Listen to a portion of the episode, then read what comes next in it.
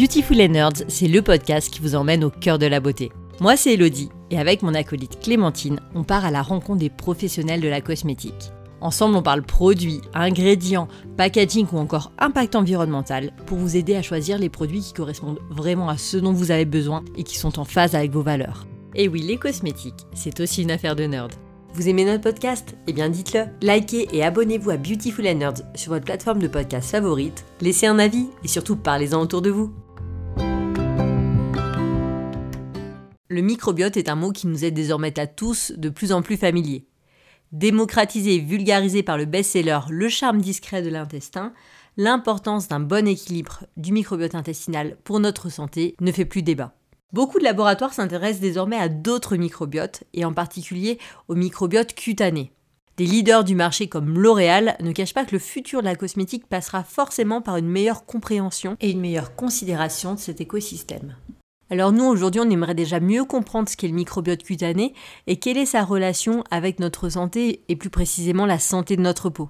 C'est pourquoi nous sommes allés voir Myriam Slimi, Mimi pour les intimes, pharmacienne et auteure d'une thèse sur la relation entre l'équilibre du microbiote intestinal et de potentielles maladies cardiovasculaires. Ensemble, on fait un point sur les connaissances actuelles sur le microbiote et les potentielles perspectives en cosmétique.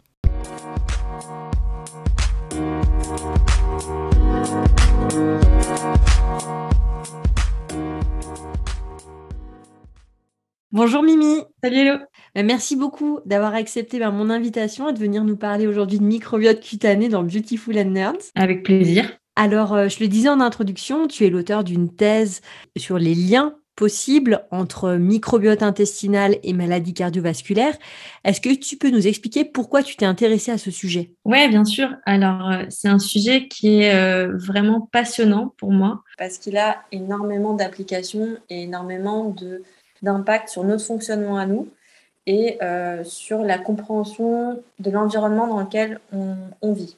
C'est un, ensemble d'éléments de, sans lesquels on ne pourrait pas fonctionner en tant qu'être humain et euh, sans lesquels euh, il y a plein de choses qui ne pourraient pas se faire dans notre environnement direct. Donc c'est ce qui fait tout l'intérêt du, sujet. c'est vraiment comme si c'était une pièce du puzzle qui fait que tout fonctionne alors, est-ce que tu peux nous expliquer comment ce microbiote cutané s'intègre au niveau de notre corps, au niveau de notre peau? Ou peut-être déjà nous rappeler comment est faite la peau? Oui, bien sûr. Alors, euh, juste un petit point avant de parler du microbiote cutané, c'est que euh, sur le corps humain, euh, il existe quatre types bien connus de, de microbiotes.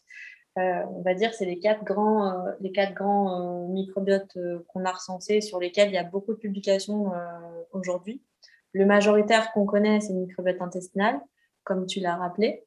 Euh, et euh, le, microbiote de, la peau euh, fait partie des quatre grands microbiotes connus, avec l'intestin, le vagin, tout ce qui est microbiote oral, donc oropharyngé, et le microbiote de la peau.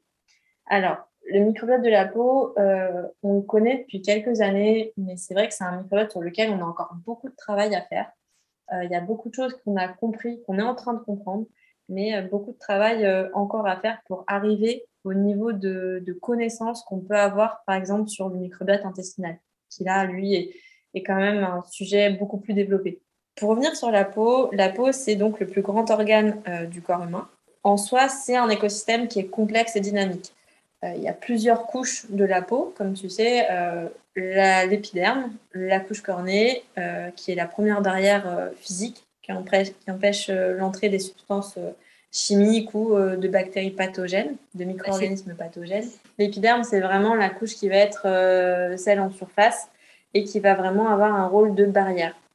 Ensuite, tu vas avoir tout ce qui est le derme et l'hypoderme.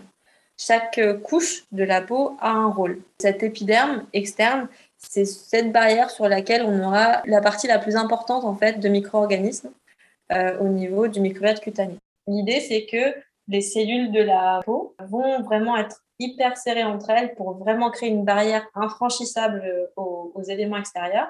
Et sur, cette barrière, on va avoir des euh, micro-organismes qui vont venir en fait un peu manger les cellules mortes, enfin, tous les petits débris en fait que les cellules vont laisser eux vont s'en nourrir et donc vont nous protéger aussi des euh, agressions extérieures, d'autres bactéries qui pourraient être néfastes pour nous.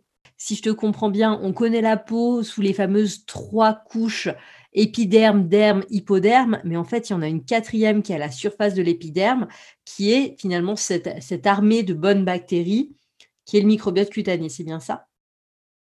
Alors, en fait, euh, ces dernières années, on a longtemps cru que le microbiote cutané, il était seulement sur l'épiderme, quoi, sur la, la, partie la plus extérieure de la peau. Et en fait, on est en train de se rendre compte qu'il y aurait euh, certaines bactéries au niveau du derme, donc des couches un peu plus profondes de la peau. Ce qui va différencier en fait ce qui est en surface et ce qui est à l'intérieur de la peau, ça va être à l'intérieur de la peau, on aura moins de variétés d'espèces. Il euh, faut savoir que le microbiote, en fait, c'est euh, un ensemble de bactéries, de champignons, de levures. On a tendance à penser que plus un microbiote est varié, c'est-à-dire plus on, a d'espèces variées et plus il est sain pour la peau, il y a quatre familles bactériennes majeures qui sont présentes, majoritairement à la surface, mais plus on va aller à l'intérieur de la peau, et moins on aura de variété. Mais ce qu'on se rend compte, c'est qu'entre différents individus, on aura tendance à avoir les mêmes variétés qui sont peu présentes dans, cette couche profonde, en fait. Ce sera la même chose entre, entre chacun. À l'inverse, ce qu'on a à la surface de la peau sera peut-être plus spécifique à chaque individu, à chaque personne parce qu'il y a des, euh, des, facteurs environnementaux qui nous sont spécifiques. Le lavage de la peau, euh, les, les, températures extérieures, les polluants, les agressions. Il y a plein de choses qui font que notre composition bactérienne au niveau extérieur va être plus variable. On dit parfois que le microbiote d'une personne, finalement, c'est un peu comme son ADN. Il lui est unique, il lui est propre. Oui, oui, en fait, ce qu'on suppose, c'est qu'on a une empreinte microbienne. On appelle ça comme ça. On parle de microbiote cutané parce qu'on dit que c'est un microbiote qui est présent euh, au niveau de l'organe qui est la peau. Donc on dit microbiote cutané. Mais cette composition, en fait, elle va varier suivant les secteurs de la peau, si je peux résumer ça comme ça. Donc euh, des zones qui vont être plus ou moins sèches, plus ou moins humides, et plus ou moins euh, en sécrétion lipidique, d'eau et, et, de lipides on n'aura pas les mêmes compositions en termes d'espèces présentes et de, euh, de, quantité. Du coup, Mimi, en quelques mots, est-ce que on pourrait euh, définir ce microbiote cutané? Oui, bien sûr. Le microbiote cutané, c'est dans tous les cas un ensemble de micro-organismes, donc des bactéries, des virus, des parasites, des champignons non pathogènes, donc qui ne sont pas néfastes pour la peau, qui vont vivre dans un environnement spécifique. Ici, en l'occurrence, la peau. Et ce qu'il faut bien comprendre, c'est qu'on va avoir un microbiote cutané différent suivant différentes zones de la peau. Donc un individu donné n'aura pas un, mais des microbiotes cutanés qui vont varier suivant l'endroit, le visage, les genoux, les coudes, les aisselles et euh, la strate de la peau qu'on aura décidé. Donc soit l'épiderme, le derme, l'hypoderme.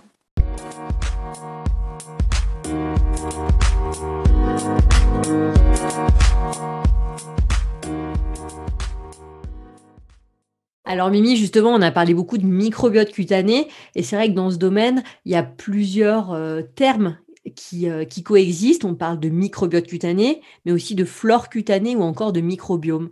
C'est quoi la différence entre ces trois termes?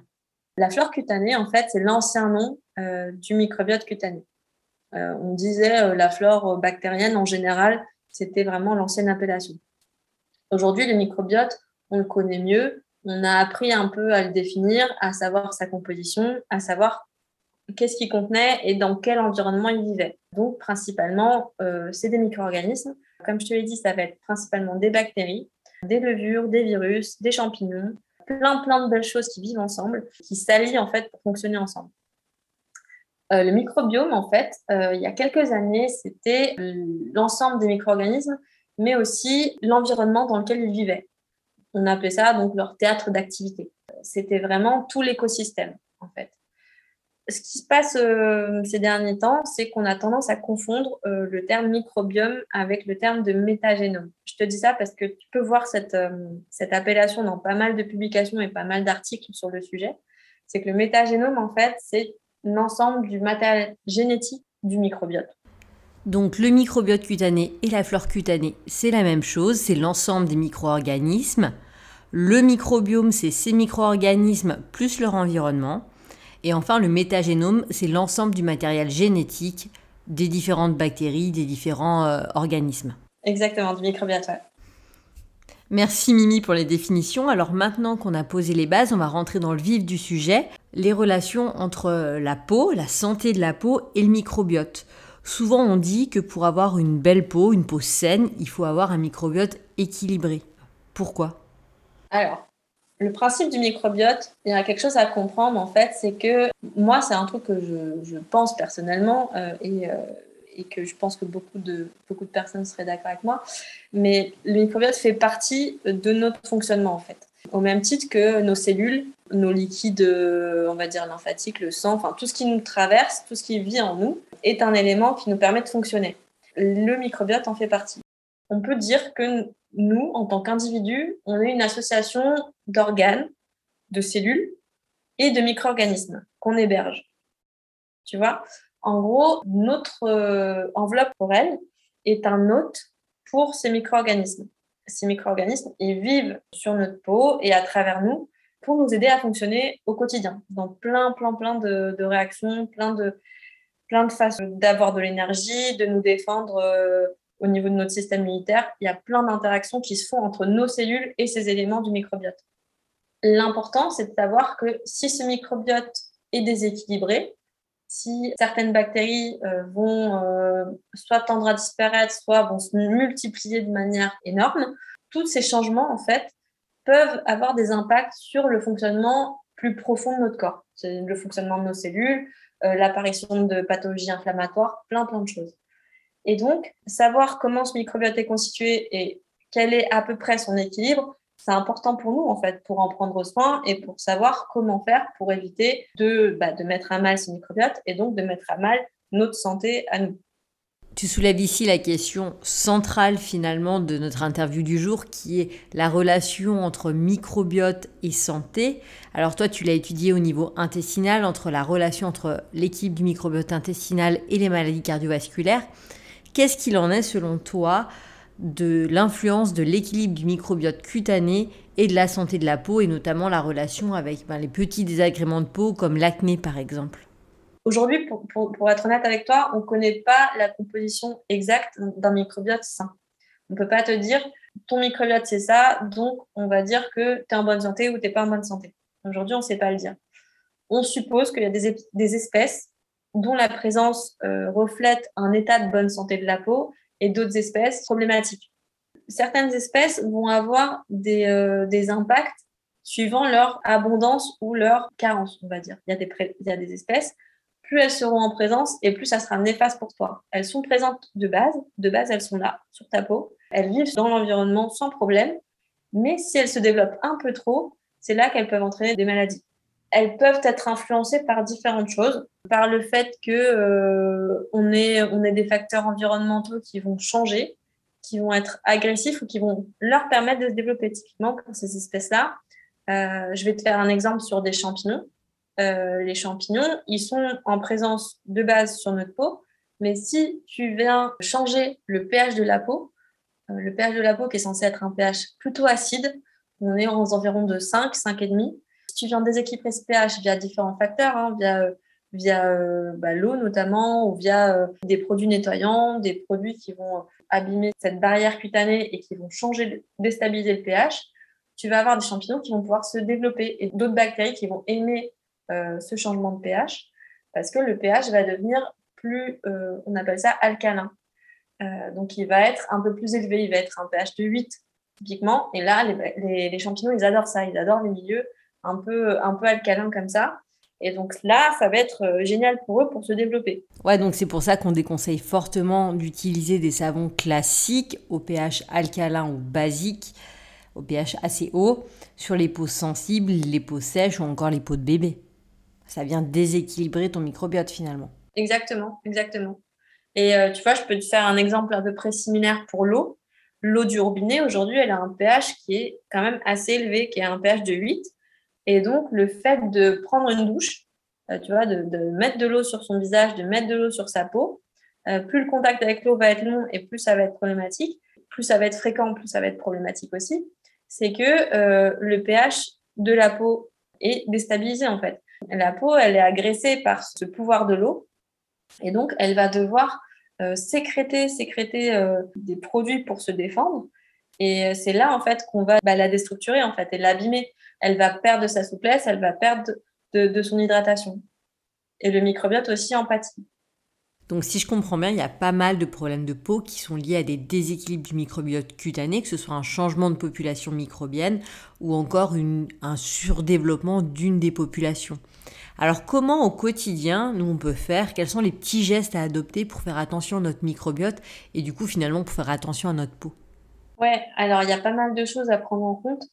Euh, ça peut être vraiment des choses euh, anodines euh, dont, la plupart on s'en rend même pas forcément compte. Mais tu vois, même se toucher le visage, il faut savoir que sur la pulpe des doigts, on a énormément de, bactéries et notamment des bactéries pathogènes. Donc, venir mettre ça dans d'autres zones qui ne sont pas faites pour ces bactéries-là, notamment au niveau du visage, ça va être compliqué. Tu vois, par exemple, nettoyer son écran de téléphone, qu'on va aussi mettre sur son visage. Tout ce qui va être au niveau des UV, la protection euh, de l'épiderme est hyper importante. Ensuite, euh, tout ce qui est stress, tout ce qui va être les produits qui se déstabilisent le pH, on en a parlé tout à l'heure, les produits alcalins, on dirait alcalins. pour savoir si un produit est alcalin, si, si on veut faire le test, on a juste à acheter du papier pH. C'est quelque chose qui se vend en pharmacie. Et tu prends ta solution ou ta crème ou autre et tu viens tremper ton petit papier là-dedans et tu vois euh, un peu la couleur de ton papier pH. Et si le, si le produit est un peu trop alcalin, ça sera mauvais pour euh, euh, tout ce qui va être cutané. Je te disais aussi tout ce qui va être antibactérien. Donc tout ce qui est antiseptique va venir un peu agresser, un peu non, mais complètement agresser le microbiote. Et puis, une astuce qu'on oublie souvent, c'est que les produits qu'on va pouvoir utiliser en peau pour tout ce qui est visage, on a tendance à mettre euh, les mains dedans donc pour prendre notre, notre matière. Et c'est là où en fait on va venir intégrer euh, des, euh, des, bactéries potentiellement pathogènes dans notre peau. Et, et c'est là qu'on peut ensuite influencer le milieu, le milieu de la crème et, et donc faire un peu développer des éléments néfastes pour nous. Donc à choisir, tu préférais une crème qui soit dans un tube en aluminium, dans un flacon airless plutôt que dans un pot? Ouais, bien sûr. Et même, tu vois, enfin, pour aller plus loin, on en parlait toi et moi, c'est tout ce qui est forme solide, euh, tout ce qui va être en fait des formes dans lesquelles on aura moins d'eau aussi, puisque l'eau est un facteur en fait de contamination. Dans tous les produits, on va dire que notre principal problème pour tout ce qui est contamination microbienne, c'est l'eau. C'est notre premier problème. Parce que l'eau va être un élément qui peut vite être pollué et dans lesquels tous les micro-organismes un peu pathogènes, des champignons, etc., adorent se développer. Donc finalement, toi, tu es fan de tout ce qui est baume, huile, de toutes ces nouvelles textures finalement qu'on voit arriver et qui, en plus d'être agréables, sympas d'utilisation, euh, qui ont un intérêt pour l'environnement, sont également intéressantes pour le microbiote cutané. Ouais, exactement. C'est franchement des formes qui sont les plus recommandées euh, pour la bonne santé, si je puis dire, du microbiote. C'est que on va euh, limiter en fait les contaminations bactériennes et potentiellement avoir un meilleur bénéfice pour notre peau, euh, moins de risques et euh, une, une, forme qui va être, euh, on va dire, toujours pratique à appliquer. Donc, pour nous, ça sera toujours bénéfique. Et la forme huileuse, notamment, va être aussi moins agressive pour, pour notre peau. Sur la surface de notre peau, on a donc cette partie qui est le sébum, qui est un film hydrolipidique, donc fait d'eau et de, de lipides. Et ce sébum, en fait, il, a un vrai rôle, euh, pour nous en termes de barrière. Moins on viendra l'agresser, euh, moins on mettra d'eau, des choses comme ça dessus, et mieux ce sera. Venir mettre de l'huile, c'est une très bonne chose.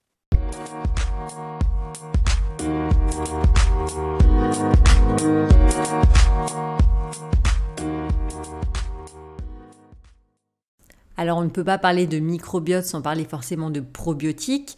Les probiotiques, on en prend en gélule euh, pour prendre soin de notre microbiote intestinal et on en trouve désormais de plus en plus dans les cosmétiques. Alors Mimi, est-ce que tu peux nous dire ce que c'est que ces probiotiques? Oui, les probiotiques, qu'est-ce que c'est? Alors, je vais te donner la définition de l'OMS, donc de l'Organisation mondiale de la santé. Donc les probiotiques, ce sont des micro-organismes vivants qui, lorsqu'ils sont ingérés en quantité suffisante, exercent des effets positifs sur la santé au-delà des effets nutritionnels traditionnels.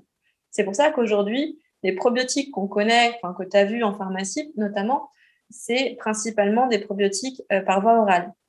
Maintenant, il y a plusieurs marques, euh, et tu l'as dit tout à l'heure notamment, sur L'Oréal par exemple, qui intègrent euh, des probiotiques dans leur gamme cosmétique et donc en gamme topique, on dirait en application locale.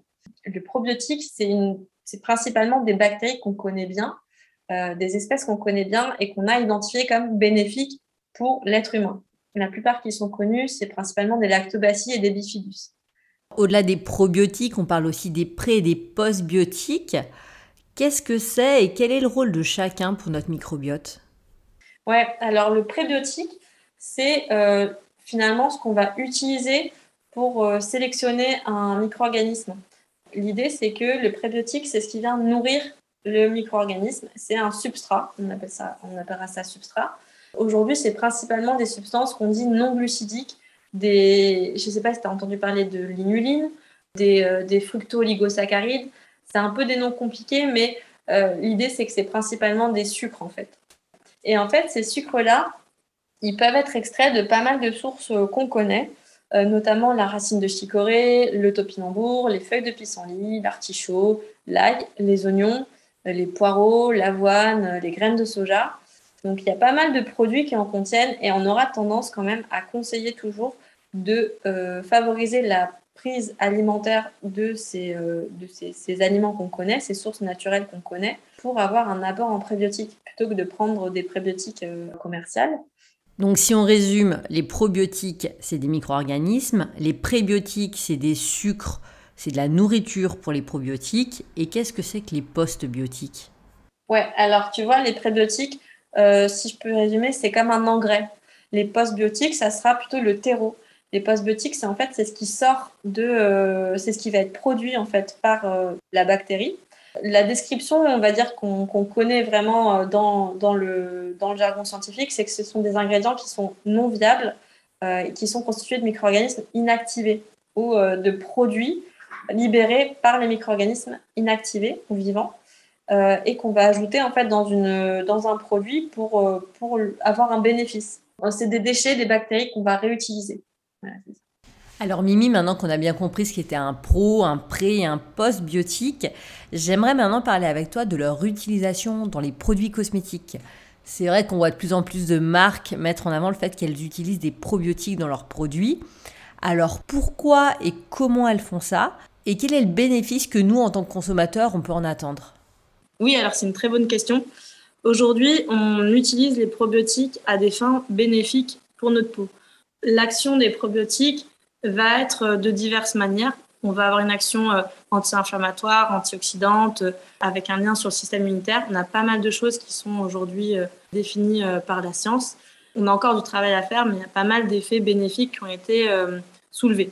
Maintenant, l'utilisation de ces probiotiques dans les crèmes, elle n'est pas simple euh, on ne peut pas vraiment implanter du vivant, puisque les probiotiques sont des bactéries et, des, levures, des champignons, des micro-organismes. On ne peut pas intégrer un micro-organisme vivant dans une crème. c'est compliqué euh, d'intégrer ça sans savoir les effets secondaires qu'on peut avoir derrière. Donc, ce que font les marques actuellement, c'est de fragmenter ces bactéries. Elles vont les faire fermenter avec des substrats végétaux, elles vont les faire se développer et ensuite elles vont les filtrer et les fragmenter en petites particules. Et une fois euh, qu'on a ces fragments, on va les intégrer dans une crème et ils auront un rôle un peu plus de prébiotique, je dirais, parce qu'ils vont servir de nutriments. Euh, ils vont venir en fait nourrir nos bactéries à nous du microbiome. Donc, ils vont être assimilés par notre microbiote. L'action peut être de diverses manières. Enfin, sur, sur différentes pathologies, on pourra s'en servir. On parlait de l'eczéma, de la dermatite atopique. Il y a plein de rôles dans lesquels on pourrait avoir de plus en plus d'effets bénéfiques. Et alors, il y a beaucoup de marques aussi qui mettent en avant le fait que leurs produits ne contiennent pas de conservateurs dits classiques, alors parabènes, phénoxyéthanol, benzoate de sodium, parce qu'elles contiennent des probiotiques. Elles mentionnent également le fait que leurs produits vont se conserver uniquement 6 mois après ouverture, contre 12 mois pour les produits traditionnels. Comment toi tu expliques cette approche de finalement conservation de la formule via des probiotiques? Ouais, alors euh, j'ai essayé de trouver un peu euh, la composition de certaines marques dans leur dans leur formule, de voir comment ils avaient fait pour gérer ces, euh, ces formules. Moi, ce que je suppose, c'est qu'ils ont intégré des probiotiques en se disant, si on met une bactérie en présence, enfin, des fragments de bactéries dans une crème, on va avoir quand même un effet de présence bactérienne. On partira du principe de compétition bactérienne, c'est-à-dire que comme sur la peau, tu vois, tu as des bactéries qui sont propres à notre, à notre microbiote. Et ces bactéries, quand elles sont à la surface de notre peau, le fait qu'elles soient sur notre peau, elles empêchent euh, la présence d'autres bactéries pathogènes qui pourraient venir s'installer. Elles, elles vont un peu servir de barrière aussi par leur présence, par le fait qu'elles sont déjà là. Donc, ce que j'imagine, c'est que dans ces crèmes, dans lesquelles on a mis des fragments bactériens, on suppose que ces fragments vont être un peu comme des gardiens de la crème en disant non aux autres bactéries pathogènes, vous venez pas, nous on est déjà en place, quoi. Tu vois un peu l'idée? Ouais, au final, ces bactéries présentes dans la crème, elles occupent l'espace et du coup, elles empêchent les autres par effet mécanique de barrière d'entrer. Mais du coup, ça, c'est peut-être un peu moins efficace qu'un conservateur qui vient tuer les mauvaises bactéries. Et du coup, c'est pour ça qu'on a des durées de conservation moins longues. Voilà, on aura une protection, mais sur une durée qui sera peut-être plus courte, justement, comme tu dis, exactement. Finalement, pour le consommateur, il y a un choix qui doit être entre guillemets conscient à faire. Est-ce que je veux un produit qui se conserve longtemps et auquel cas j'ai recours aux conservateurs qui vont venir tuer les bactéries?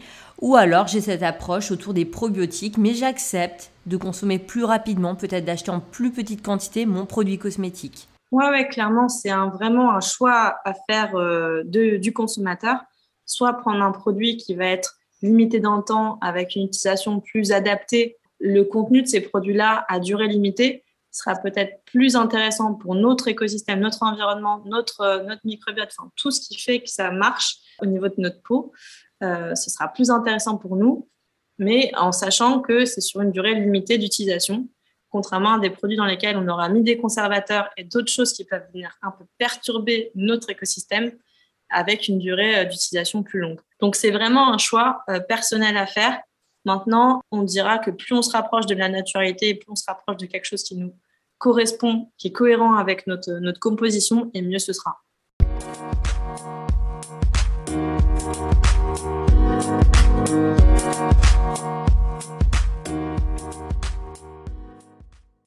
Cette nouvelle approche de la cosmétique autour des probiotiques et plus globalement du respect du microbiote cutané, bien qu'elle soit encore imparfaite à ce jour et en plein développement, elle montre quand même une certaine prise de conscience.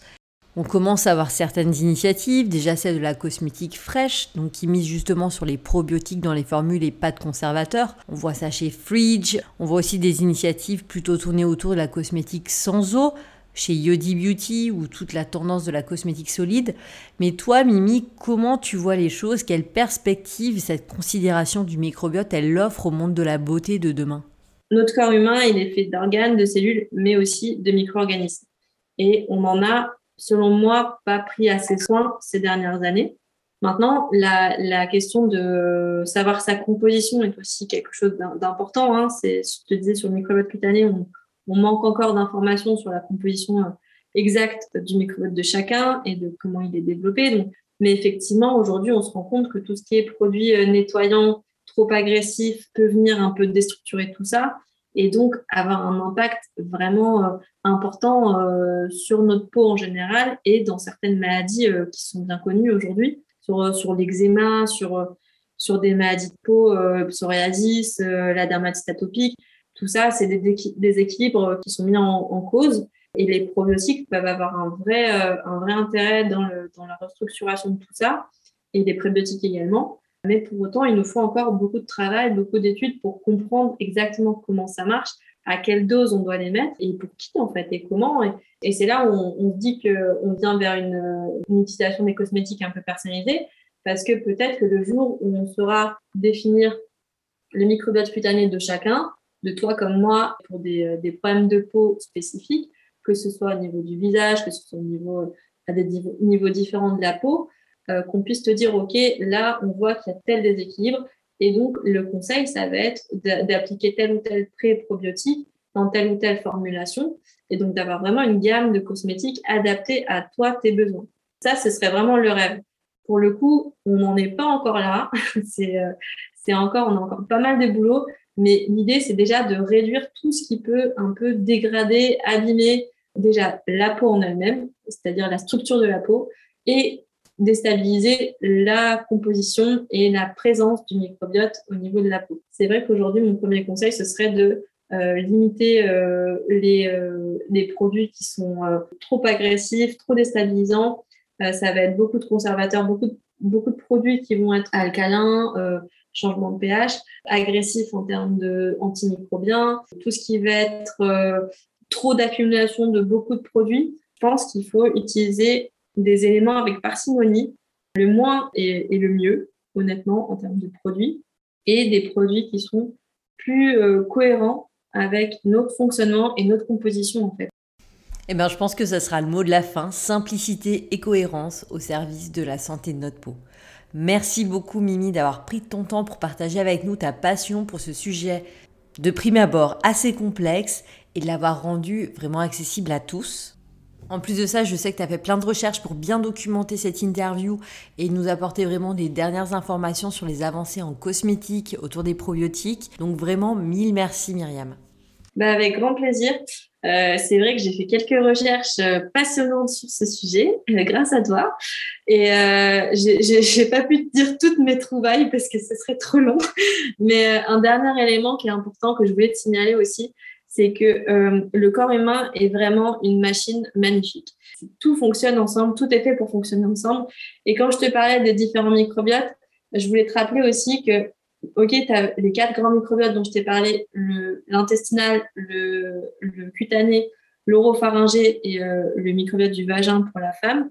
Et ce qu'il faut savoir, c'est que notamment le microbiote intestinal et le microbiote cutané, ils ont un vrai, euh, un vrai lien tous les deux aussi qui est de plus en plus mis en avant. Donc, Juste pour finir, tout ce que tu touches, tout ce que tu manges, tout ce que tu bois, tout ce que tu respires modifie la composition et la fonction de ton microbiote, dont ton microbiote cutané. Et donc prendre soin de son environnement, c'est aussi prendre soin de soi et de prendre soin de son microbiote. Et encore merci à toi Myriam pour le partage de ta vision vraiment holistique de la beauté et de la santé de la peau. Et on te dit à très vite. Avec grand plaisir. À tout bientôt. Alors nous, on a vraiment beaucoup de choses à retenir de ce podcast. Ce qu'est le microbiote. Donc le microbiote cutané, c'est un ensemble de micro-organismes qui vivent dans et à la surface de notre peau. Ce sont des bactéries, des champignons, des virus, des levures qui nous veulent du bien. Elles nous protègent des agressions extérieures, que ce soit des bactéries pathogènes, des UV ou encore de la pollution. Chaque personne a une composition microbienne unique à la surface de sa peau. Elle varie en fonction de la zone du corps, mais aussi dans le temps et en fonction de l'environnement. On s'intéresse beaucoup au microbiote cutané actuellement en cosmétique car on s'est rendu compte que de nombreux problèmes de peau comme l'acné, les pellicules étaient liés à un déséquilibre de ce microbiote cutané. On espère dans les années à venir avoir une meilleure connaissance de ce microbiote cutané pour pouvoir finalement traiter chaque problème de peau spécifiquement avec des pré, des pros ou des post-biotiques adaptés au déséquilibre observer. Pour le moment, l'approche cosmétique qui nous est proposée par les marques, c'est d'utiliser des probiotiques, alors fragmentés, dans les cosmétiques afin de nourrir correctement ce microbiote cutané et d'entretenir son bon équilibre. Il y a quelques bons gestes à adopter au quotidien pour faire en sorte de ne pas agresser son microbiote cutané, comme par exemple éviter les moussants trop agressifs, et notamment les produits alcalins, donc au pH basique, on le dira jamais assez, mais les savons sont faits pour nettoyer les mains, occasionnellement notre corps, mais surtout pas notre visage. Et on évitera les pratiques comme le layering qui engendre une accumulation de produits et donc une accumulation de conservateurs différents qui peuvent venir déséquilibrer notre microbiote cutané. Ce podcast vous a plu Abonnez-vous à notre chaîne et surtout laissez un avis sur votre plateforme de podcast favorite. On vous dit à très vite pour un nouvel épisode. D'ici là, prenez soin de vous et surtout, restez connectés aux Beauty Nerds.